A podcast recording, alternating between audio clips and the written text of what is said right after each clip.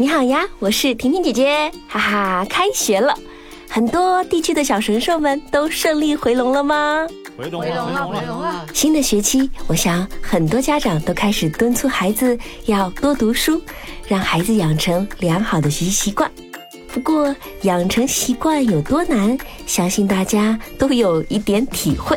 哎，太难。要么板凳还没有坐热就跑出来了。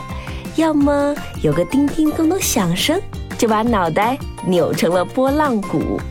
其实孩子没有办法静下来看书，根本原因呢有两个：一是没有养成好的阅读习惯，其次是没有找到一些让孩子感兴趣的书。为了帮助家长们解决这一困扰，我特地开展了三百六十五天阅读养成计划。帮助孩子们一起养成学习好习惯，迈过阅读难关。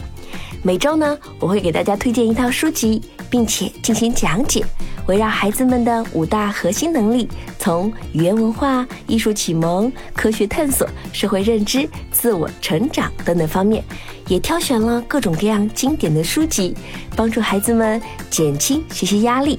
这些绘本不仅录成了音频节目，还有更多拓展举一反三的内容，帮助孩子们养成思考的习惯。你可以利用碎片的时间让孩子们学习，像刷牙的时候、睡觉前，都可以让孩子在阅读过程中默默的爱上读书。